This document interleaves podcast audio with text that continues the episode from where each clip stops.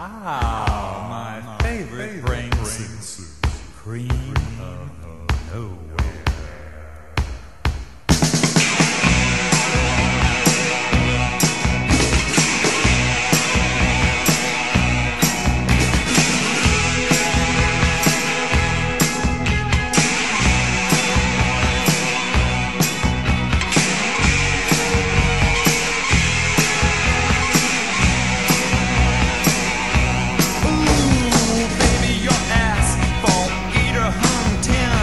Hola, soy Xavi Sánchez Pons. Y yo soy Javier Parra. ¿Y qué pasa, no? Que estamos vivas, ¿no?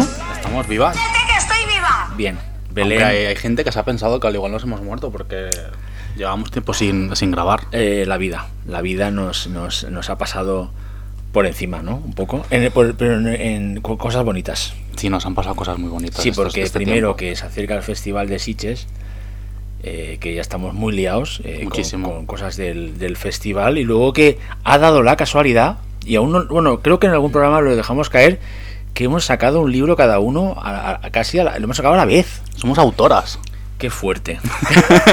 y el mismo año y el mismo mes. El mismo año, mismo mes y, y los dos lo vamos a presentar en, en Sí, sí, el sí. Festival de Sitges. Sí, sí, que en mi caso es mi primer libro en solitario, el tuyo ya llevas dos. El mío es el segundo. Claro, es que tú vas por delante. No puede Eh, ser. así estoy, así estoy, que me he quedado hecho un cuadro. Después bueno, de- pues eso, que han coincidido muchas cosas. Sí. Entonces hemos pensado, vamos a hacer un programa antes de irnos a Sitges. Que era un programa que teníamos pensado, tal y como dijimos en el último programa, íbamos a hacer un programa especial sobre un director que nos gusta mucho. Pero es que nos tenemos que deber un poco a la actualidad. ¿Y qué nos ha pasado? En la, ¿Qué ha pasado en este sí, tiempo reciente? la verdad es que estaba previsto hacer este programa que de un director, vamos a decir español, que lo vamos a hacer, o sea, tarde o Sí, temprano, sí, o sea, va a existir.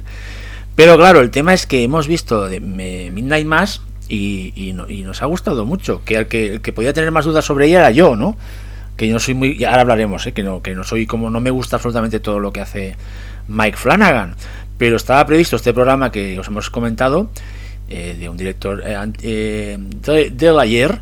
Y Javi me escribió y me dijo, oye, ¿por qué no hacemos un especial Midnight Mass? Y yo, hostia, es que me ha flipado la serie. Pues hemos cambiado. Hemos cambiado últimamente. Hemos cambiado. Me he entonces, hecho un rodeo para decir eso, pues que hemos cambiado. eh, ahora iba a poner aquí la excusa y no nos ha dado tiempo a prepararnos nada, pues que tampoco nos preparamos nunca el programa. Solo No. las listas de peli que queremos No, decir. eh, nuestro programa está preparado en, en los cere- nuestros Está cerebros. preparado en, en nuestras, nuestras cabecitas. ¿Sabes? Y, y básicamente es eso, ¿no? Que, que, bueno, pues eso, que ha habido este cambio de, de- de tercio en el programa y que, bueno, estamos de vuelta y que, y que, como hemos dicho, presentamos estos dos libros y lo vamos a hacer en Sitges. En Sitges la O sea, primera tú eres, el, tú eres sí. el primero, ¿verdad, Javi? Yo presento, vamos a hacer un poquito de spam, ¿no? Que ya que es nuestro podcast Sí. vamos a... Pero no es spam porque es nuestro podcast. Por eso. ¿Me entiendes o no? Este es, no, no, es, lo- es- es un spam orgánico, no es spam. Yo voy a presentar Scream Queer, la representación LGTBIQ+, en el cine de terror, el lunes día 11 a las 5 de la tarde en la Carpa Snack. Muy bien, yo ¿Y estaré. tú? Yo el mío lo presento el, el jueves 14 a las 5 también en la Carpa FNAC y mi libro se titula El almanaque del vídeo, historia oral y gráfica de la era del videoclub, un, un libro que he estado unos cuantos años haciéndolo y que, y que es muy bonito Y y, que estoy espero que os guste. Sí, deseando sí. es que aún no lo tengo, lo tiene ya, eh, hay gente que ya lo tiene y yo aún no lo tengo. o sea, Bueno, a mí me que- pasó igual, ¿eh? hubo gente que lo llegó el libro antes que a mí y cuando me llegó y lo tenía en las manos, pues estoy muy feliz con y este nada, que, que, que, que si eso, que si nos, ve- si nos veis en Sitges en las presentaciones, pues nos podéis eh, venir a decir hola, a dar eh, los abrazos y besos que se puedan dar con, eh, con, con las mascarillas. Firmamos libros, eh, si no compráis el libro no pasa nada, son, eh, vamos a abrazar y vamos a querer igual. Y nos Ya- podéis gritar, pues jódete que estoy viva Sí, también. y si nos ves por la ca- y si nos ves por la cola del retiro o algo, eso nos puedes decir eso, eso, eso mismo. O sea, estamos, vamos, eh, somos gente que nos gusta el contacto con la gente. Eh, Ahora con la distancia de seguridad, pero eh, Distancia de seguridad. a ver, una- un, un abrazo con la, con la mascarilla, con la mascarilla puesta, así como, ¿sabes? Sin tocarla se puede, ¿no? A ver, sin estar en pandemia, a veces también te ha tocado. Y si no. Chocar los puños, que es muy de Double Dragon, ¿sabes? Es como, como si estuviera.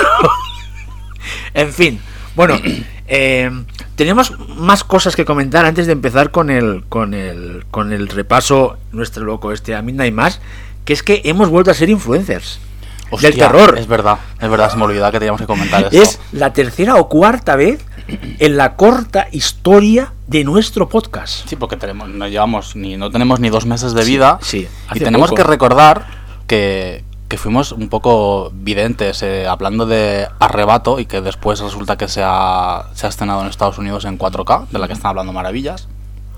Luego de repente hablamos de Belén Rueda y resulta que el Festival de Sitges le va a dar un premio este, en esta edición. Y la tercera que nos hemos quedado Y alucinando. nos, y nos hemos dejado otra que ahora no recordamos. Sí, no me porque nos otra. falta. Estamos ya viejos. Pero resulta que después de dedicarle amor absoluto, loco, a eh, Bajo el vestido. Nada. Coma, nada. Nada, Bajo el vestido. la 1 y la 2. La saca ahora Vinegar Syndrome en 4K. En una serie, en- encima la saca en el mismo Blu-ray. Con todos los honores. Y yo ayer le escribí a Javi, se lo escribí por Twitter, porque esto lo hacemos público, no nos, Ujú. no nos importa. Esto es como si fuera nuestro WhatsApp. Claro. Y nos quedamos alucinadas otra vez, en plan, otra vez hemos dado ahí de... de- no sabíamos nada. Yo esto. creo que tenemos que hablar con la gente de Vinegar ya. Sí, sí. Tenemos que hacer algún tipo de acuerdo y. Oye, Yo creo que que nos con- escuchan con allí. copias. Sí, los, de, los del 4K todos nos escuchan. Entonces, cuando nos escuchan hablar de, de esto tal, la buscan y creen la- que va a ser tendencia y nos, y, y- y nos, y, nos, y nos copian. ¿Te imaginas? Nosotros estamos encantadas porque así nos hace sentir que, que, que no sé, que tenemos un, un sentido. Cuidado, que, la- que Javi tienes que estar eh, recuperado para, para Siches, ¿eh? O sea, todos no me gusta, ¿eh? Perdón, Bueno, que me atraganto. Eh, agua Bezoya. eh, sí, agua Bezoya. Agua no, Bezoya, sí. no nos patrocina, pero estaríamos encantadas de que lo hicieran. Y ya está, no hay que, de no hay que explicar nada más, ¿no? No, eso que, que nos, nos flipó muchísimo Misa de Medianoche Sí. y... Y creo que tenemos eh, una- un pequeño corte de. Para de- introducir un de poco- voz para introducir a nuestro pequeño especial de Misa de Medianoche. Sí, y espero que haya gente que, que sepa valorarlo. Dios te salve María, llena eres de gracia, el Señor es contigo. Bendita tú eres entre todas las mujeres y bendito es el fruto de tu nombre. Y, y ya estaría. Realmente eh, no tengo pa- palabras. Eh, Javi ha venido con este corte de voz. Eh, no daba crédito, no me acordaba de este es una escena eliminada. y Es, es, una escena que se la han eliminado. es una de, de- de- de la, de la isla esa.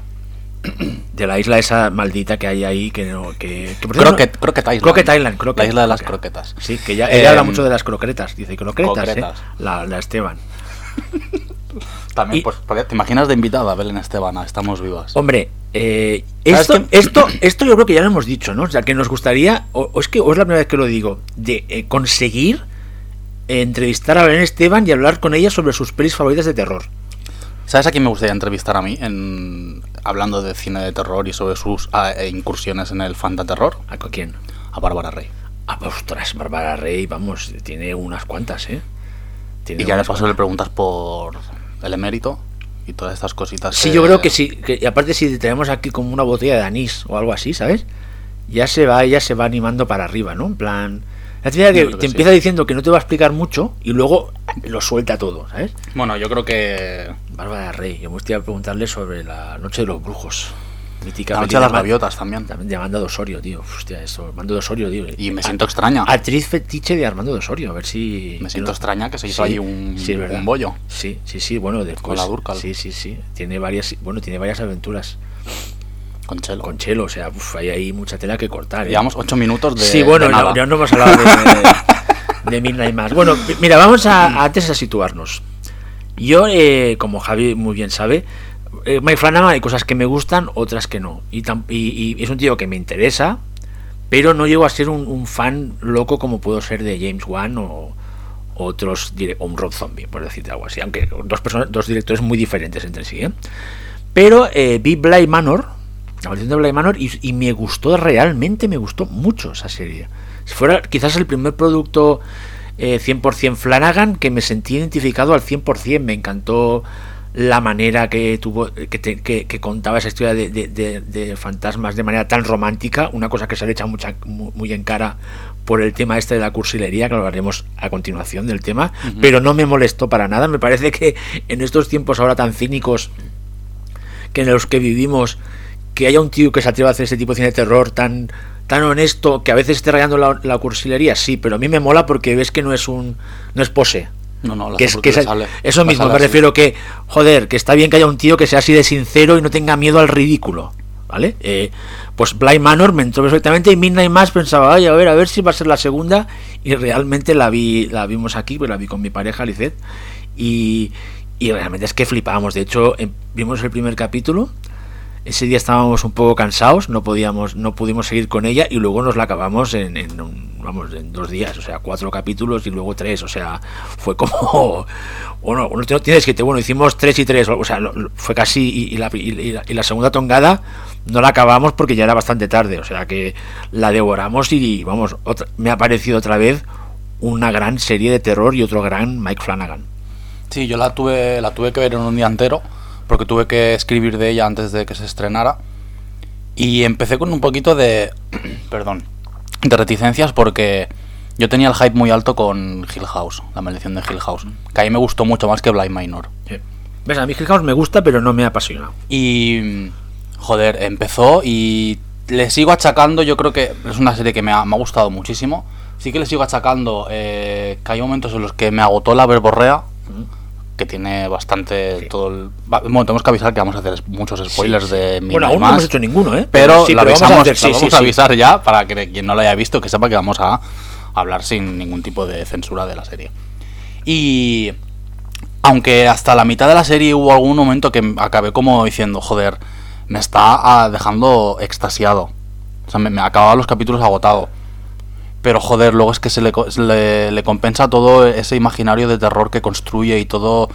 Es una, es una serie que es desoladora, ¿no te lo parece? No, no, total, totalmente, totalmente. Lo que pasa es que como es a la vez, eh, per- eh, perdona, perdonarle el, uso de la palabra, eh, pero como bonita, está, Sí, es está- bonita. y de- visualmente está en una, una- una serie una serie bonita, bella, pero con un sentido, ¿eh? no por no por no por no, no simplemente por puro esteticismo, sino te está contando una historia, bueno, te está explicando ¿no? una historia de, de- que hay tanto hay tanto luz como oscuridad, ¿vale? Que hay más oscuridad, pero hasta al final acabas viendo un poco de, de- luz, ¿no? Eh, mm, en- en- entra tan bien a pesar de esos de esos de esos monólogos que son son la verdad que ya, ya están siendo parodiados como eh, Javi y yo antes pues hemos hablado antes de cuando estábamos preparando el programa bueno que, y me parece muy bien que ya se parodie porque eso significa ya que la, la- la- esta capacidad que tiene como Mike Flanagan de conectar con la cultura popular no que ya pasó con Hill House que se hacían muchas bromas con los con los monólogos pero me parece que tienen un realmente eh, funcionan la mayoría. Bueno, aparte, en el momento en el que te están parodiando es porque estás teniendo éxito y es eso mismo, sí, sí, aparte es casi al instante y él se lo tomó a cachondeo también, es el primero que que, que, se ríe de él mismo, ¿no? Pero eso es lo que decías, Javier, que a pesar de, de, de esto- de estos monólogos, que es lo, que más se le echa en cara a la, a la serie, realmente todo el mundo que crea Flanagan en, en esa, en, es- en esta, en, en Midnight Mass, que a pesar de que ciertamente es referencial, es evidente a ciertos libros de Stephen King, Totalmente. ya, bueno, podéis decir varios, ¿eh? Silent Blood, la charla de la tienda, sabe también de la tormenta, del- la- la- la- la- Sí, son las tres. son evidentes, pero que realmente yo creo que, se- que eh, Mike Flanagan al final acaba haciendo su propia su propia cosa. Creo Sí, yo, claro. ¿eh? O sea, no es una copia, no es una copia, no, no diré ni una simple copia. Mm, Hay homenajes, sí, pero es que es Flanagan, o sea, el, el, el feel de la serie es Flanagan, o sea, de hecho, por ejemplo, una, de las cosas que más me alucinó de, de- la serie, que es el uso, el uso que se hace de las canciones populares, en este caso religiosas, que, mira, te voy a decir una cosa que a ratos me, recordaba una película clásica de las de John Ford de las irlandesas, ¿sabes? Con esa gente cantando ahí en la campiña irlandesa, lo que pasa que aquí es en la isla esta de Crockett Island, es una cosa totalmente... eh, no sé si la palabra es decir, es excéntrico realmente, o sea, en una, en una serie de este tipo de terror, gente tantas veces cantando y que el clímax final sea una canción con, un, con, con, con los protagonistas convertidos todos en vampiros, es que es realmente es, la palabra es marciano, o sea, marciano para bien, ¿eh? O sea, para para perdonad Sí. que sea tan tan vulgar, ¿eh?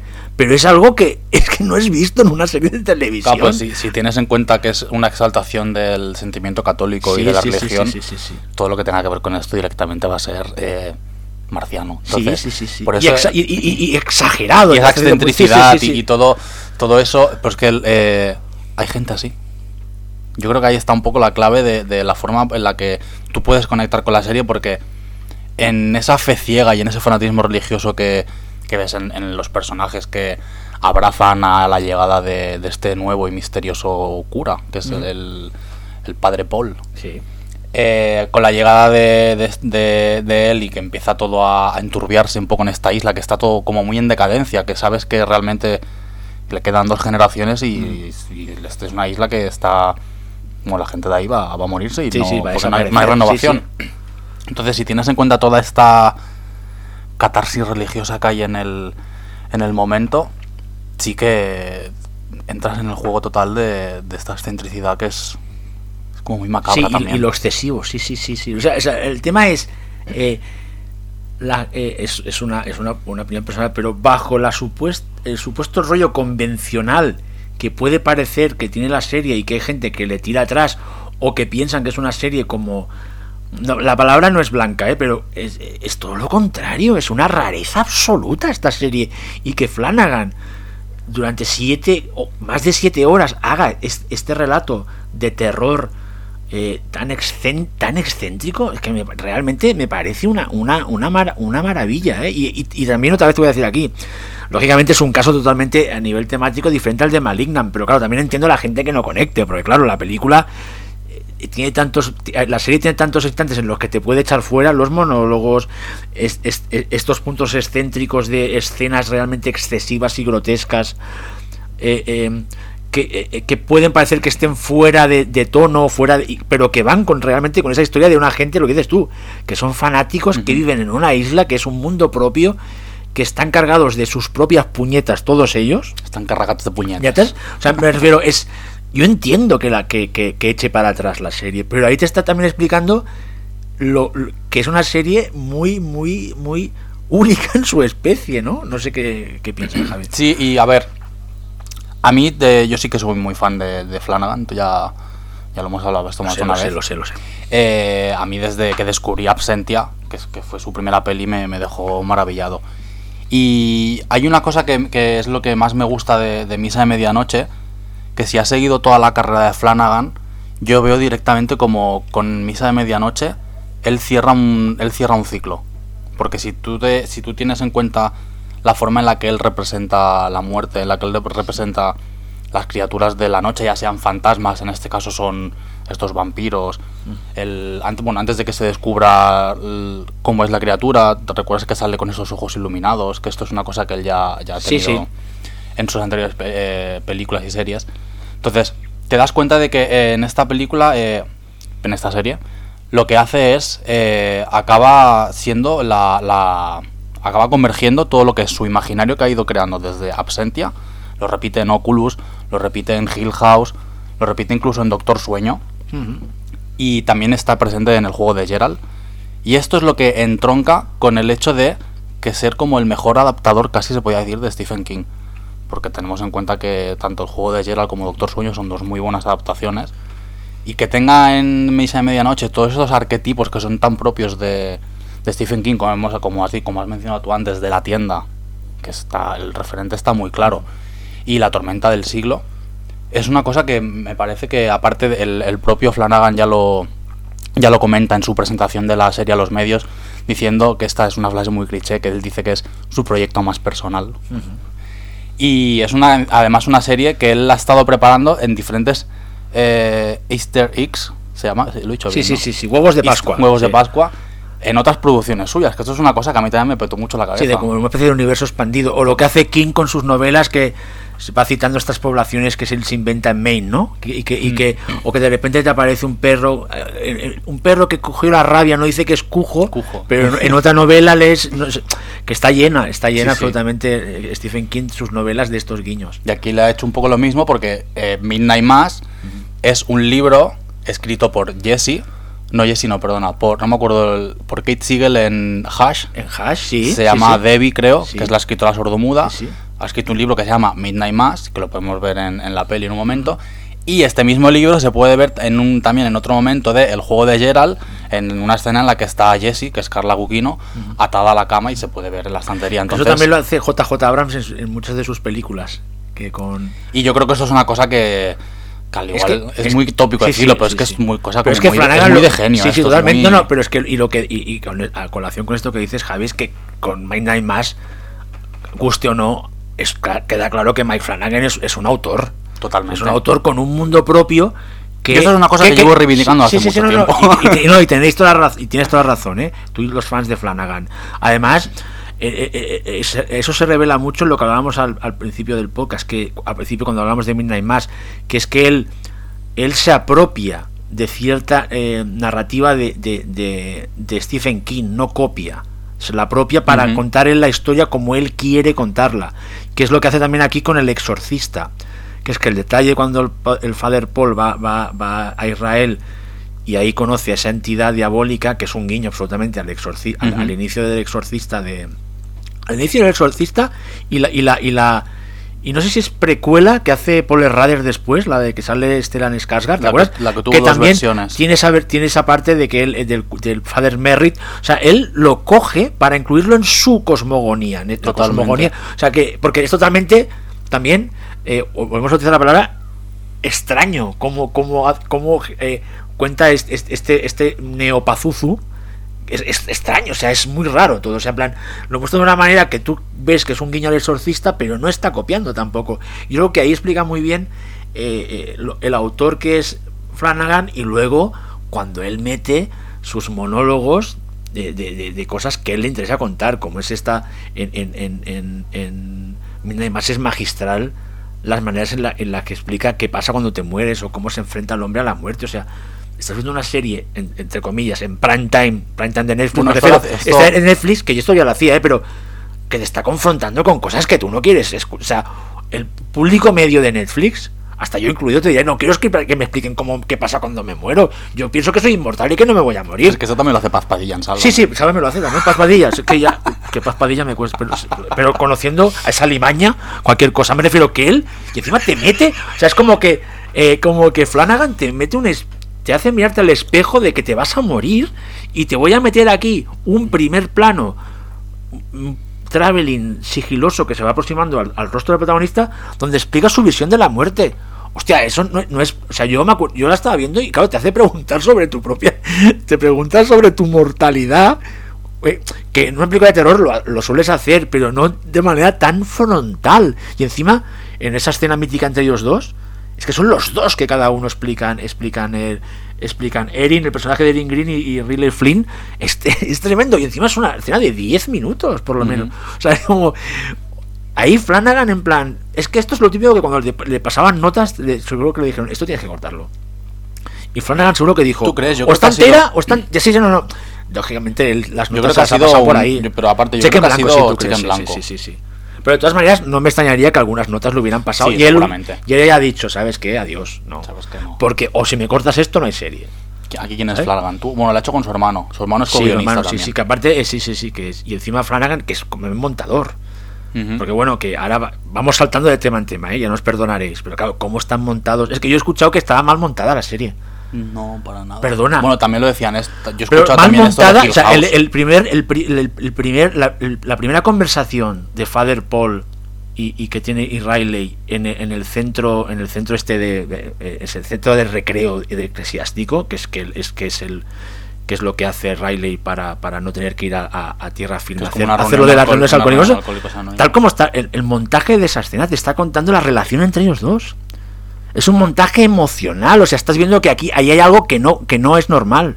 La manera en que los planos, cómo está, estás, una, una, una, conversación eh, incómoda. Y si os fijáis, a medida que avanza la serie, ese montaje en esas conversaciones, en ese sitio son diferentes. Porque la, evolución de los personajes es diferente. El tema es en plan, mal montada, al contrario. O sea, lo que te está diciendo, o sea, en esta serie todo te podrá gustar o no, pero todo tiene un sentido. Todo va a, a ese, a ese- o sea, todo es un todo Una es orgánico, una preparación. De hecho, que haya tantos planos secuencia, que haya tantos planos secuencia o el plano circular de la en el segundo capítulo cuando han muerto las, los gatos, es que es todo es todo una es como todo está conectado, todo es un todo es un todo es un camino que te va a dirigir a la, a la, a la, a la misa de medianoche. O sea, ese rollo orgánico que todo, es, o sea, es como si esto fuera un gran, ¿no? Como una especie de gusano gigante que va a acabar. Que, es, que es, es que yo la verdad, mira que no soy flana- flanaganista. Eh, hostia, lo- me acabo de inventar el no- eh. Flanaganista flanaganista. suena- sí, Flan- Sí, y realmente esta feo. vez me pareció en plan, hijo, la has clavado, la has clavado, la has clavado. Y bueno, y esto que comentabas de, de estas secuencias de cómo están montadas, lo de la, cuando están en, como en Alcohólicos Anónimos, también hay que decir que esto es una parte que está Sí, muy bien que tú- hilado. que tú- sí, sí, sí, cuenta, Eh, cuenta. Es una cosa que también está hecha desde un punto muy emocional, se nota porque Flanagan explica que él, como, como persona que lleva años sobria, eh, realmente por eso habla de que este es su proyecto más personal y todo esto si tienes en cuenta la forma en la que él explica estas dinámicas en estas reuniones entre dos y en estas especies en el, el- bueno lo que se hace no las reuniones la típica lo que hemos visto en mil pelis de la reunión de alcohólicos anónimos en el sótano de la iglesia eh, la forma en la que lo explica se nota que es una, una, una forma en la que él ha logrado, no sé si decir, exorcizarse a sí mismo con sus propios demonios para plasmar aquí lo, eh, lo que es la, la- el fanatismo religioso y la fe ciega. Porque Bueno, mí es que mira- lo que me, me parece más, eh, no sé si decir aterrador, diría al igual estremecedor de, de lo que es la tesis de la serie en general, es el, eh, la fe ciega que es algo que es que al final si te fijas es lo, lo que me acaba bueno, Sí, ya lo la, fe, la fe- la fe ciega y cómo tú acomodas todas esas creencias religiosas a lo que pasa en la realidad. Todo es interpretable porque están las escrituras de, de- de la Biblia. O sea, Aunque- que aunque la te- serie aunque juega, te venga un monstruo. Aunque te venga un monstruo. Y eso te lo, te lo muestra muy bien con el personaje de Beverly King, de Beb King, que es que cada vez que pasa algo ya tiene un versículo para para de la Biblia para explicar. Es que eso es porque lo dijo tal profeta tal tal eh, eh, San Mateo lo dijo en su evangelio no sé qué que eso me a mí me, me recordaba mucho al personaje al personaje de Marcia Gay Garden en la en la, en la, en la niebla A mí ella cuando, me- cuando dentro del cuando dentro del, del, del supermercado Es la verdad, fanática es religiosa verdad, es verdad. cuando ella empieza Claro, ya la niebla es Stephen King empie- también. ella empieza a apoderarse de, de las mentes de, de- de la gente en una situación de, estrés máximo, también tirando de tópicos de la Biblia que encajan en la situación del fin del mundo, que creo que otra, es otra- otro paralelismo muy interesante eh, entre, entre, entre Flanagan y Fran Darabont, que es otro de los grandes eh, eh, de los grandes eh, adaptadores de, de- de Stephen King, y a veces de una manera también muy muy humanista y muy basado en las emociones, aparte del terror, en las emociones. bueno es que yo diría que las son los, yo diría que son los dos mejores adaptadores Sí, ahora mismo sí, estoy de acuerdísimo. porque no me, no me viene a la mente otro y a mí otra a mí a quien me recuerda el personaje de, de Beverly es me recuerdo mucho a Piper Laurie en Carrie También, también, también. porque es un personaje que, bueno, siempre pasa, ¿no? Estos personajes de, de una mujer fanática religiosa, al igual, al igual no sé si esto está construido desde una visión machista o qué, no sé, al igual, no sé, lo estoy pensando mientras lo estoy diciendo, pero son personajes que me aterran. No sé si tiene que ver porque fui a un colegio de monjas, Yo también fui un colegio por, de monjas por eso me gustó mucho Saint Maud. en el instituto. ¿A ti te gustó Saint Maud? Eh, no me acabó bien, ya está. Por eso me digo... Pero te, te dio mal rollo por eso, Sí. por ese fanatismo religioso que te lleva a sitios tan oscuros y es tan chungo, ¿no? ¿Quieres decir? Sí, sí. Y por eso, o sea, rescatando eso, o sea, me recordaba mucho al personaje de, de Piper Laurie por el... Bueno, por eso, por esta fe ciega. Luego hay otro, hay otro e- elemento de, de la serie que a mí, que también es el típico elemento que se le puede criticar y a mí me encanta porque está muy relacionado con cierto cine y, y cine, películas para televisión y series de los 60-70 que, que, de terror que daba la televisión americana, que es esa parte de folletín que tiene la, la, la serie, de folletín hasta de melodrama amoroso, ¿no? Con la relación de del Father Paul con aquel, ahora no recuerdo cómo se llama el personaje, que es esa, es la, la, la madre de la, del, del- de la médico, Que es Alex Hedgehow, que es, sí, la que- chica de sí, que es la de Starry Eyes, que, que, que esto lo comentábamos tú y yo un- con un conocido nuestro que siempre tiene un camión en este programa, que es Jorge. Sí, Jorge siempre, lo- siempre, siempre dices lo mismo, con un conocido nuestro nuestro que, es, que es bueno, conocido, ¿no? Que es amigo nuestro, muy amigo. Pues que le- le- a Jorge le comentaba que a mí me recordaba mucho a Dark Shadows. Y él me explicaba, no, no, es que la historia de Father Paul y la mujer esta es lo de Barnabas, el de Barnabas Collins, el regreso de no, esa- ese folletín, esa hija secreta. O sea, que es una cosa que se echa en cara, pero que a mí me encanta que, que, que Midnight Mass tenga ese guiño a la televisión clásica de los 60-70 de los Estados Unidos y encima de terror, porque es que eso es una herencia que, que, que Mike Flanagan nunca ha escondido, y es que además Mike Flanagan es hasta fan de ciertas adaptaciones que están denostadas que hizo Mick Garris de, de, de- de Stephen King. todas esas, esas adaptaciones de Desperation, las adaptaciones de. que no- a mí algunas no me parecen que estén Hostia, mal, ¿eh? Eh, eh. Hasta el del Resplandor, que es polémica, ya sé que es muy polémica. Flanagan es fan. Pero fan de verdad, ¿eh? Yo tengo que romper una lanza a favor del, O de del Stan, y resplandor de Stan, de- que está muy bien. de Que a mí de Stan me gusta, que a mí de Stan me gusta la- el Apocalipsis, por ejemplo, de Mick La- Garris también. la antigua- la me refiero primera, que, sí. que él, él eh, Flanagan es, otro de, es otra de las influencias que él hace suyas y que no se esconde. de que- entonces, toda esa parte que tiene esa serie, que de Midnight Mass, que la gente puede echar en cara, que es otra cosa que a veces le he echado en cara a, a- a Flanagan. Ay, es que es muy televisivo. Primero, Es que primero- para mí, ya, para mí, pero- primero es una serie de televisión. Claro, es que eso. Vale, o sea, no vale, nos lo olvidemos. vale, es una serie de televisión. Perdón que me. no, ahora más, Javi, que me he indignado. Segundo, segundo que él abraza el terror, el- las pelis de terror y las series de televisión de 70, 70 americanos, o sea, de Dan Curtis, que es el gran. Dan- no se esconde, o sea, me refiero, a mí no es un problema. Si la serie es buena, a mí me da igual que sea televisiva. Es que coño es una serie. O sea, es que nos estamos Claro, poniendo. es que claro, que pero- resulta que ahora las series se tienen que rodar como si fuera cine. Eso no tiene sentido. Estamos hablando de No una sé si- serie encima con, con, con ambientes incluso hasta de, de culebrón. Sí, sí, sí, ¿Y sí. ¿Qué eso tiene de malo? ¿Qué tiene de malo una soap opera? No. Nada. Dark Shadows ya era una Ya, soap opera de muy- terror. Y está muy bien. Y quizás uno de los productos de terror más, más, más influyentes de la historia. A nivel de cómo ha- en otras Sí. soap operas, Sí, en otras películas. O sea, vamos, James Wan mismo, por ejemplo. O sea, hay, tantos directores, William Marsh, que son fans. ¿Te que- gustó la adaptación de. de, de Barton no me pareció mal. A mí me pareció yo yo, bien. yo que no soy reivindicar, la yo que no soy muy fan de, la última época de Tim Burton, esa me parece de las que están bien. Le dieron muchísimos palos. sí, sí, sí. Y no entendí por qué, porque es una peli que está.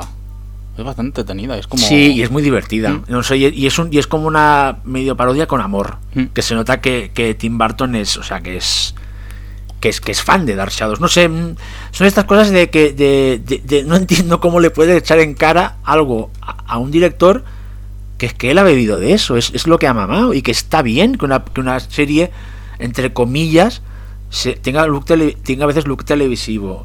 Pero eh, para nosotros, o sea, no en el mal sentido, ¿eh? Lo, que pasa es que la gente lo utiliza siempre en el mal sentido. Para mí no, o que sea un folletín, o que sea un melodrama, o que sea una soap opera. Está bien porque, ¿qué consigue? Que es el caso de Midnight Mass.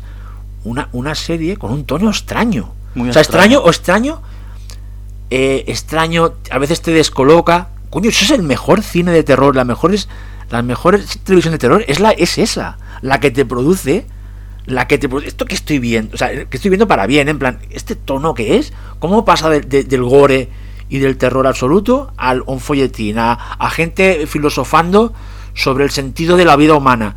Eso es lo que hace que sea tan especial una serie como Midnight Mass, que es que es es, es, es un es, es- te descoloca cada vez te como espectador te, te- te- como que te te te, te, te, te pregunto, en plan, te pregunto, ¿estás a gusto viendo? ¿Qué, ¿Qué estás sintiendo? Como que te. Eso que me parece una cosa como que no se ve en muchas series de, de género, ¿eh? Vamos. No, no, es que no, no recuerdo. Bueno, a ver, las series de nuestro querido Nick Antosca también tienen un tono extraño, pero no, no, no abrazan el melodrama como esta. No. Eh, no, es que no se me ocurre, bueno, aparte de Hill House y Bly Manor, eh, es que creo que va todo un poco en, el, en, el, en la forma de, de entender el, el- el propio género de Flanagan.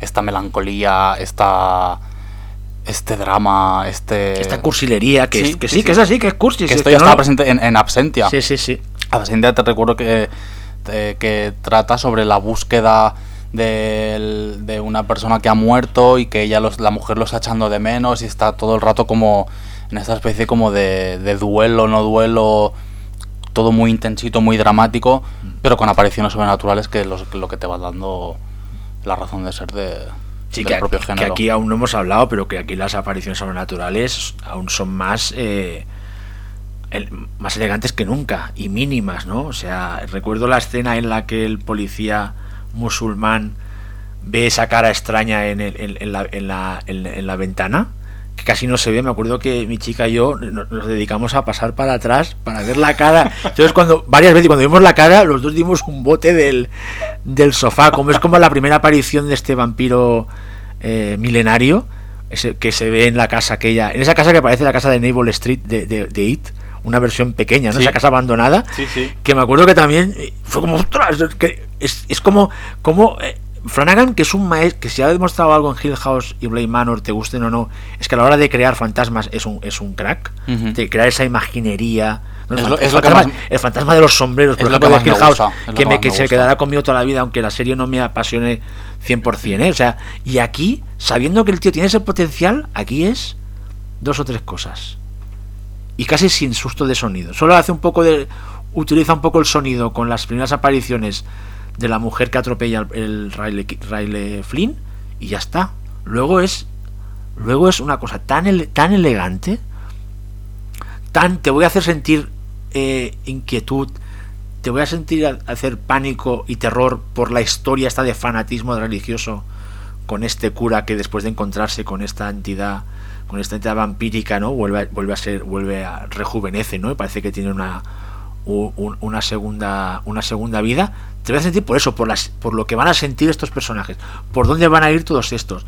Y, y- y- y para que te, para que fijes eh, que te que cómo que bien eh, eh, utiliza las emociones de, de diría casi todos los personajes en la película hasta el personaje que tiene una línea más pequeña.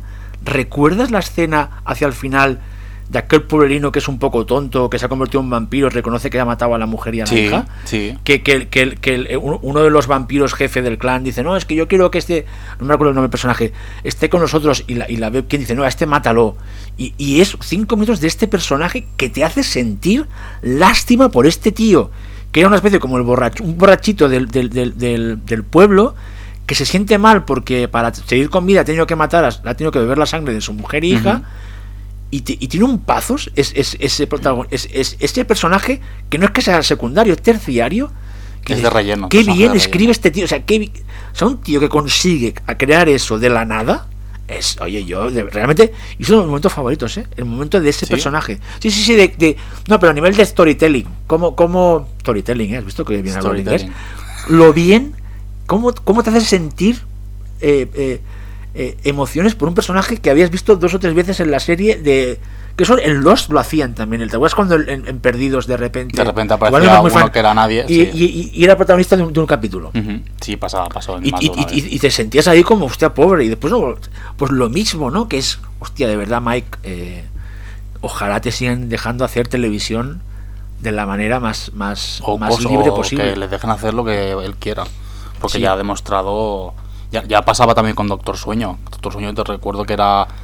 Había mucha expectación porque mm, es, no, era no solo la adaptación de la secuela del libro, sino también era la secuela de la película de Kubrick. sí, sí, sí, la cual. Es que es un que- marrón del que salió bien. O Hay sea, que decir que aunque a mí, no me- la a mí la odia. peli no me alucina, es verdad que salió bastante airoso. Porque eh, un poco, perdona, perdona que cambie de tema rápidamente, como, le ha- como has hecho Denis Villeneuve con, con Dune, que también han conseguido, han salido airoso. ¿La has visto ya? Sí, la he visto a mí, me, Ah, no encanta, lo a mí me sabía, ha gustado a mí mucho. también, sí, a mí mí me ha también, a mí- a mí me ha gustado mucho. Pero me refiero que era un marrón y lo ha salvado muy, para mí muy bien. O sea, Muy que yo bien. creo que, eh, que es lo que hizo Mel Flanagan con Doctor Sueño, que aunque no me apasione, hay que reconocer que no me parece. No, a mí tampoco me apasionó muchísimo, pero. Y me falta por ver el Cut, todo que aún esto. no lo he visto el Director's Cut. Que... Entonces ahí, ahí ya se demostraba que, que el, el talento que tiene para, para crear historias. Sí, no, realmente, claro, y- es, claro, es un tío tan radiosamente personal que es normal que tenga tantos detractores.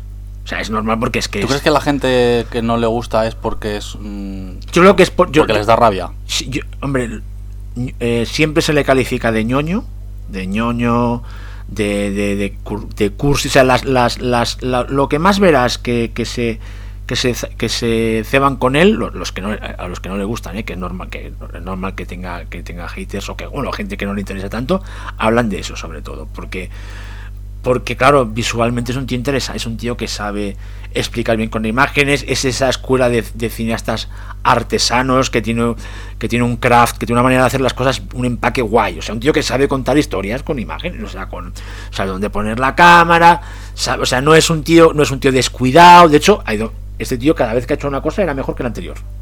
O sea, me refiero a nivel visual, a nivel.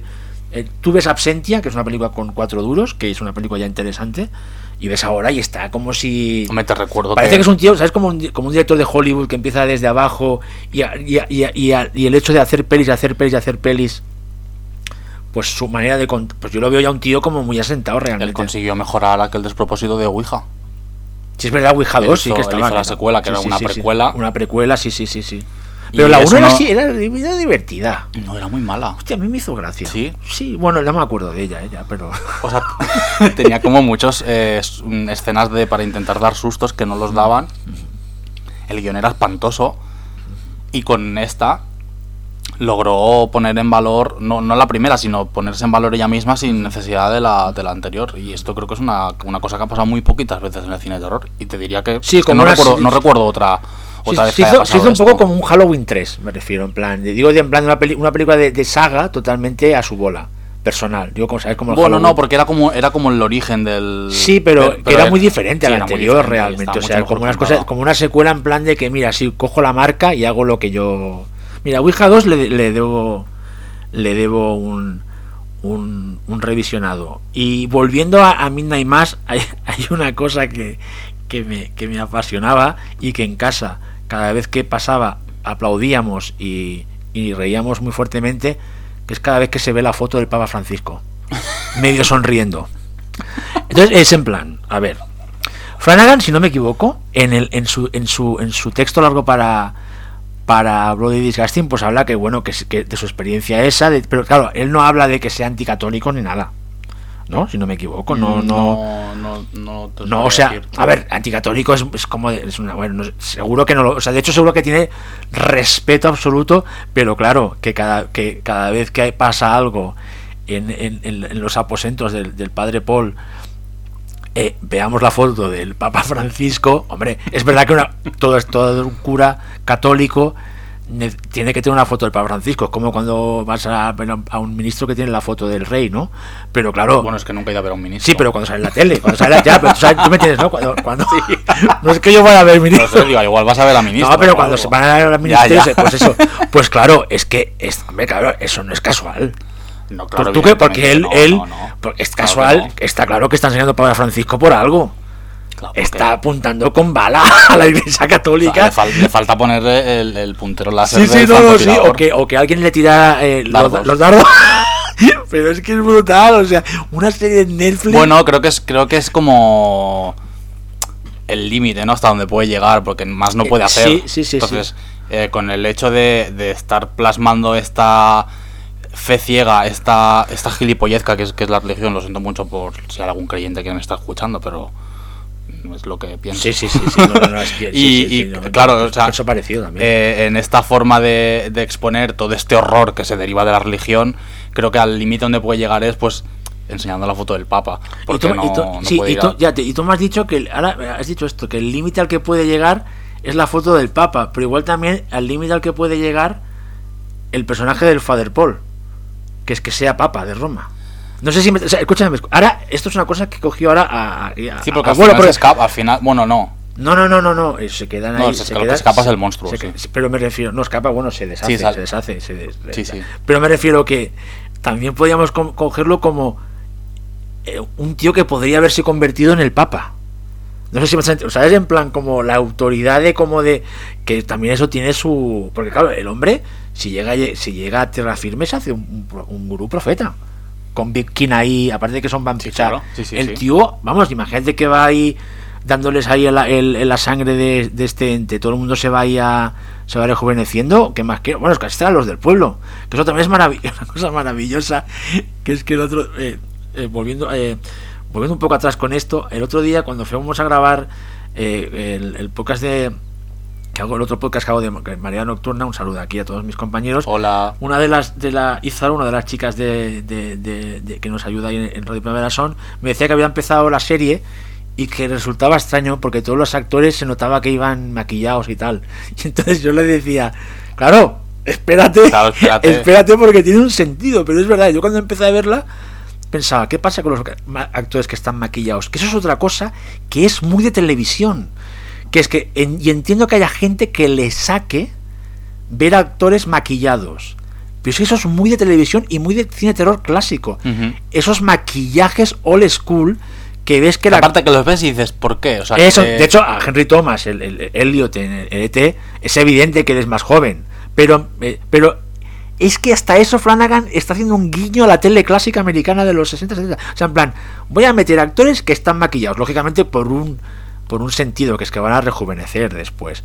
Pero eso mo- a mí me mola, porque sabes que estoy viendo, me estoy dando cuenta que estoy viendo cine, estoy viendo una, una serie, estoy viendo televisión, estoy viendo una ficción, estoy viendo eh, la obra de un tío que está intentando entretenerme. Y contar- no sé si me está- o sea, estoy viendo un artificio. Y a mí me gusta, a veces cuando veo películas, ver que es un artificio. En el buen sentido me refiero, no artificial, ¿eh? no lo confundamos. Que es que estoy viendo algo que es un ficción, que es un entretenimiento. Y, y la verdad es que yo, fan, soy fan de todos los maquillajes de. de- y- pero me hacía gracia porque esta, eh, Izaro me decía, no, yo, espérate, que vas Espérate, a ver. espérate, pero es que evidente tiene que sentido. canta a veces como te puede. ¿No? Te puede Bueno, a mí al principio me, me costó reconocer a Alex Isow. Porque decía, ¿esta mujer quién coño Sí, sí, es? algunas sea, decía, sí, esta sí, mujer, sí, no, no, esta no, yo- mujer no es una mujer mayor.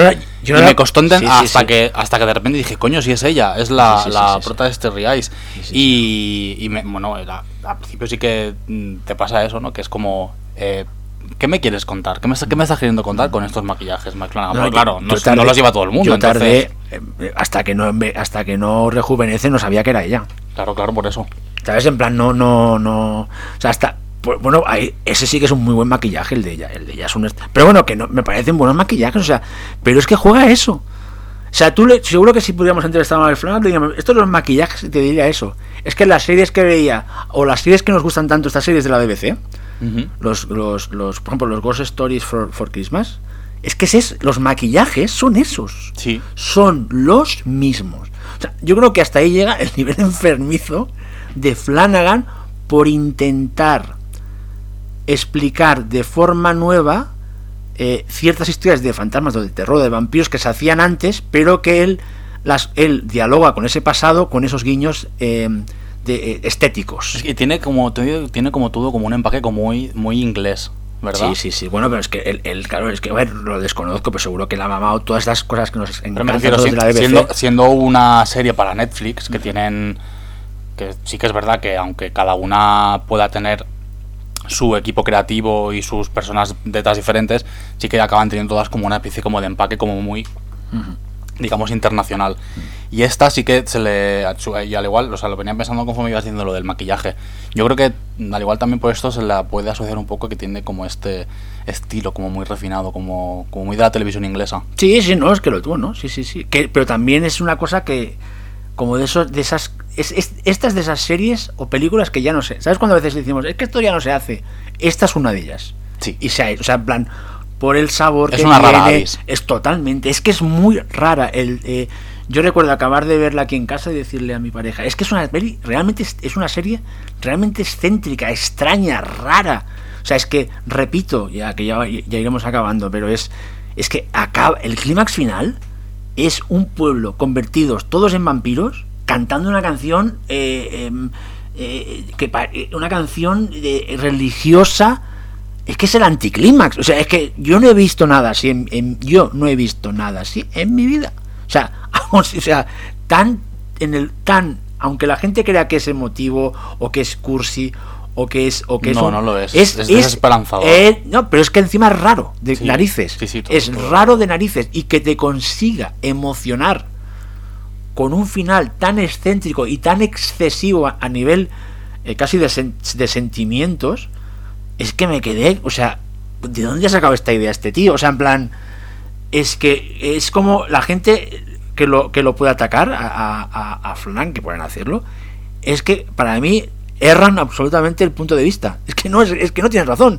O sea, esto es muy raro. O sea, aunque no sea aunque no sea una cosa, eh, aunque no sea Malignant, por ejemplo, eh, el, el exceso este, eh, es, que esto es igual en, en- en- en- en esencia, es muy bizarro, es muy bizarro, tío. Mucho, incluso consigue, volviendo a esto de que es un muy buen contador de historias y que crea muy buenos personajes, el personaje de Beverly, a la que yo detesto en toda la serie, ¿te acuerdas de su final? Que cuando está saliendo Sí, el sí, sol, sí. entonces ella como que se va para el sol para morir y de repente se arrepiente y se arrodilla y empieza a escarbar Sí, sí, en la arena sí, para querer enterrarse y acaba prendida en llamas y gritando.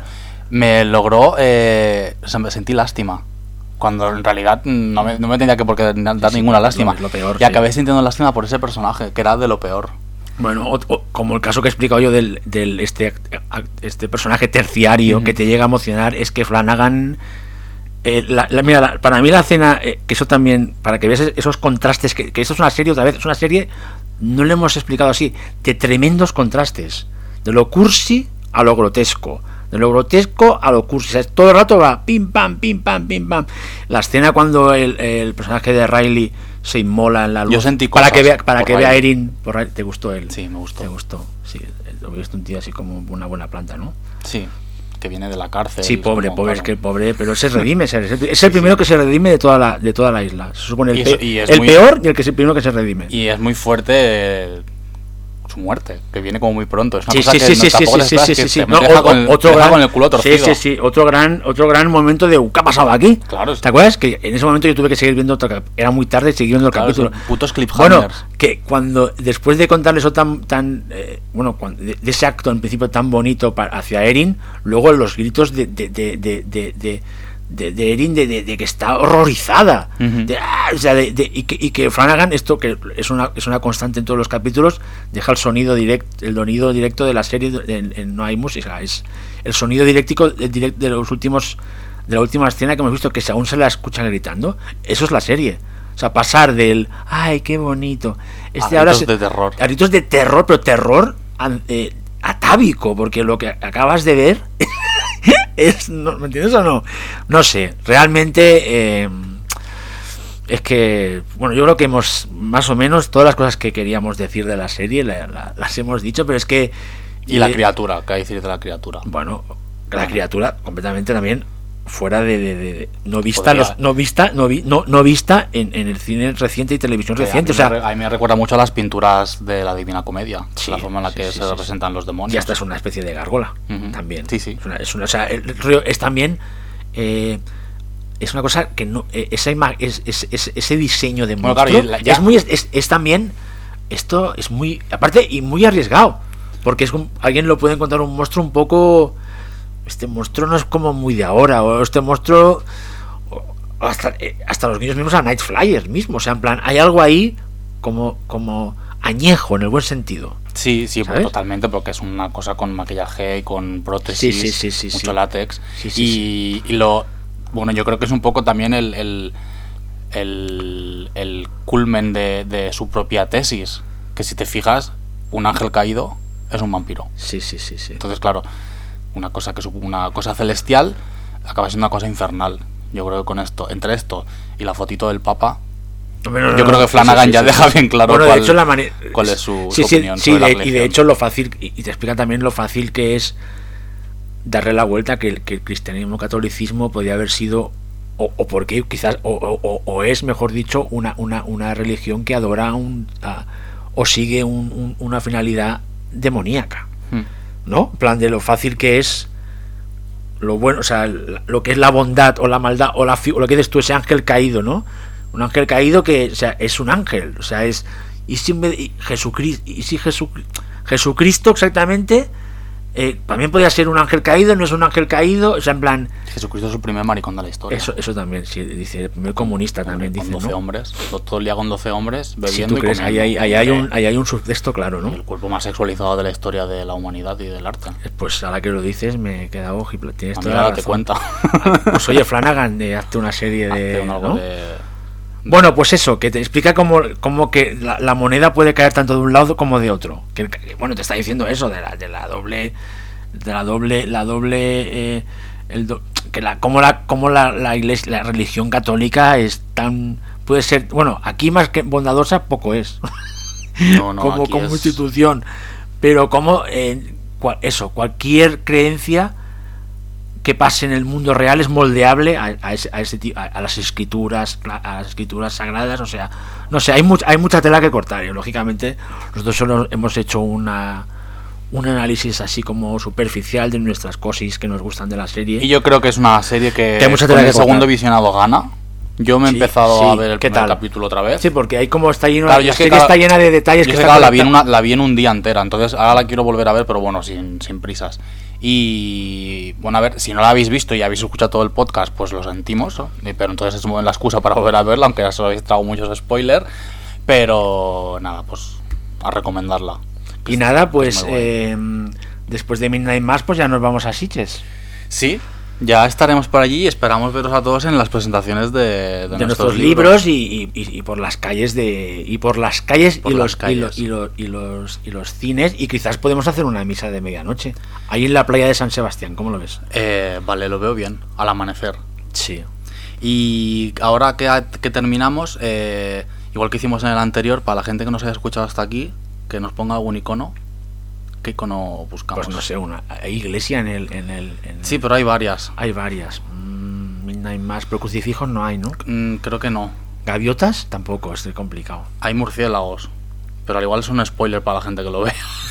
sí pero murciélago Eh, no, no sé. venga, si habéis escuchado hasta aquí, eh, Midnight ¿qué más sale ahí? algo y marinero algún motivo un barco ponernos un ancla. Un ancla vale un ancla Si habéis Sí, el escuchado ancla sí, eh, el ancla, hasta sí. aquí el, el podcast, nos ponéis un ancla en el. Y nada, y, y bueno, antes de despedirnos, eh, otra vez muchas gracias eh, por las muestras Muchísimas de gracias a todos. eh, gracias a todos vosotros estamos vivas y que sepáis que nos- Nosotros nos sentimos muy amadas por vosotras Muchísimo. y, nos, y, y a la vez nosotras os amamos a vosotras. Mucho. O sea, me he hecho un lío ahora mismo, ¿no? Pero bueno, se entiende, ¿no? O sea, que sepáis que el amor es correspondida. es bidireccional. bidireccional, eso. Y que nos podéis seguir escuchando en Spotify, en Apple Podcasts, en iBox y en varias plataformas más que no sé ni decir el nombre. Mm, Bueno, estas que hay, Pero estas plataformas. ahí estamos. Sí. Y, y también en, en la, en- eh, y estamos trabajando a ver si en la COPE puede ser también. Eh, bueno, En la co- eh, cospi- eh, podemos entrar allí con misa de medianoche. Eso, por eso, podemos hacer. Este le enviamos este programa. Se lo enviamos, ¿no? vale. Yo creo que My Flanagan ahora es, es- en, allí en el Vaticano no, no se puede decir su nombre. ¿Le gustará al Padre Apeles este esta serie? Uf, padre Apeles no era, no era padre, era, era, un, era un fake. Era un documentary padre, era un documentary andante, ¿me entiendes o no? Muy Bueno. cinéfilo, por cierto. ¿Sí? Sí. Hostia, pues esto da para otro programa. De hecho, nuestro amigo Ángel Sala tiene historias con Padre Apeles, de Pues contárselo en los cines y que y, y que era un personaje, bueno, bueno, un personaje muy suyo, un personaje. Vamos, con esta super anécdota nos despedimos hasta el próximo programa. Y nos vemos en Siches. Adiós, Chicos, amigos. Adiós.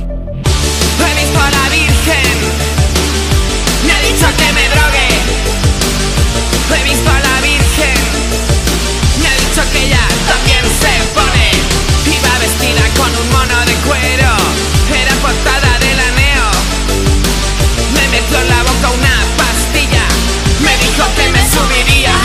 perdía, hoy no tenía plan.